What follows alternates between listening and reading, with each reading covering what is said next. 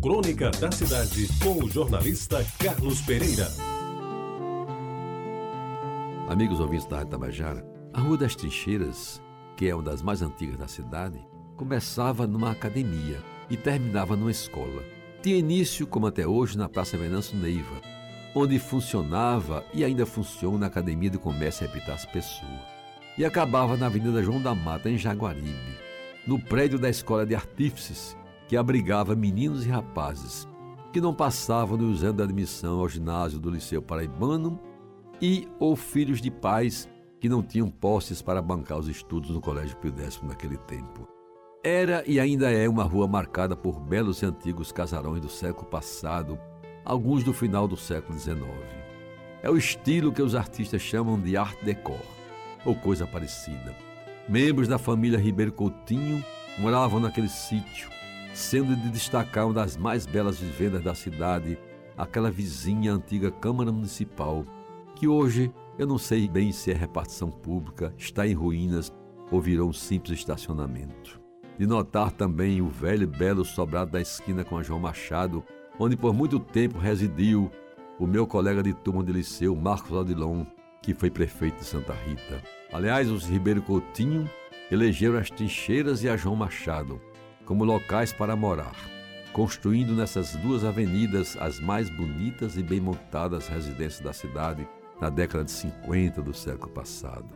Ao longo das trincheiras, lembro bem, além dos casarões, alguns hoje em ruínas, tombados, mas não pelo patrimônio histórico, aparecia com destaque a matriz de Nossa Senhora de Lourdes, igreja preferida pela classe média, mercê de sua localização e dos sermões conservadores e incisivo do Monsenhor Almeida, ferrenho crítico dos comunistas e da esquerda em geral, a quem não poupava duras reprimendas, sobretudo pelo ateísmo de que essas ideologias estranhas eram impregnadas.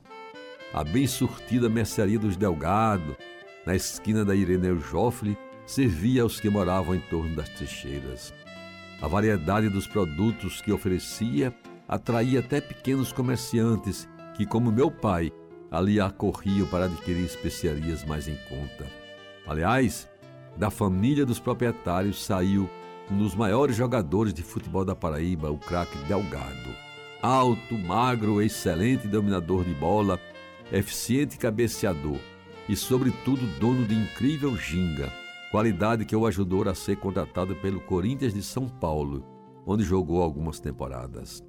Mas de tudo que tinha Rua das Trincheiras, sem dúvida, a melhor imagem que permanece comigo é a bela balaustrada.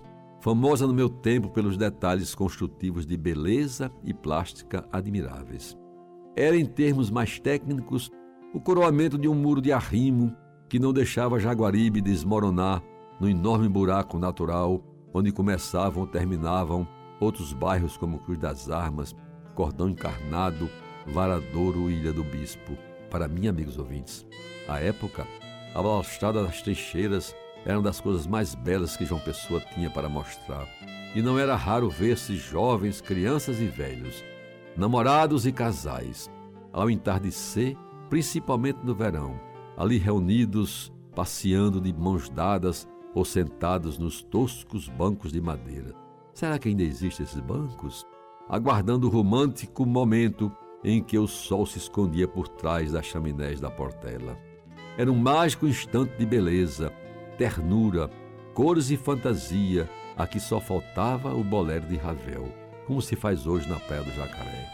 Quem, como eu, viveu em Jaguaribe daqueles tempos, sabe da importância da velha balaustrada das trincheiras nas nossas vidas.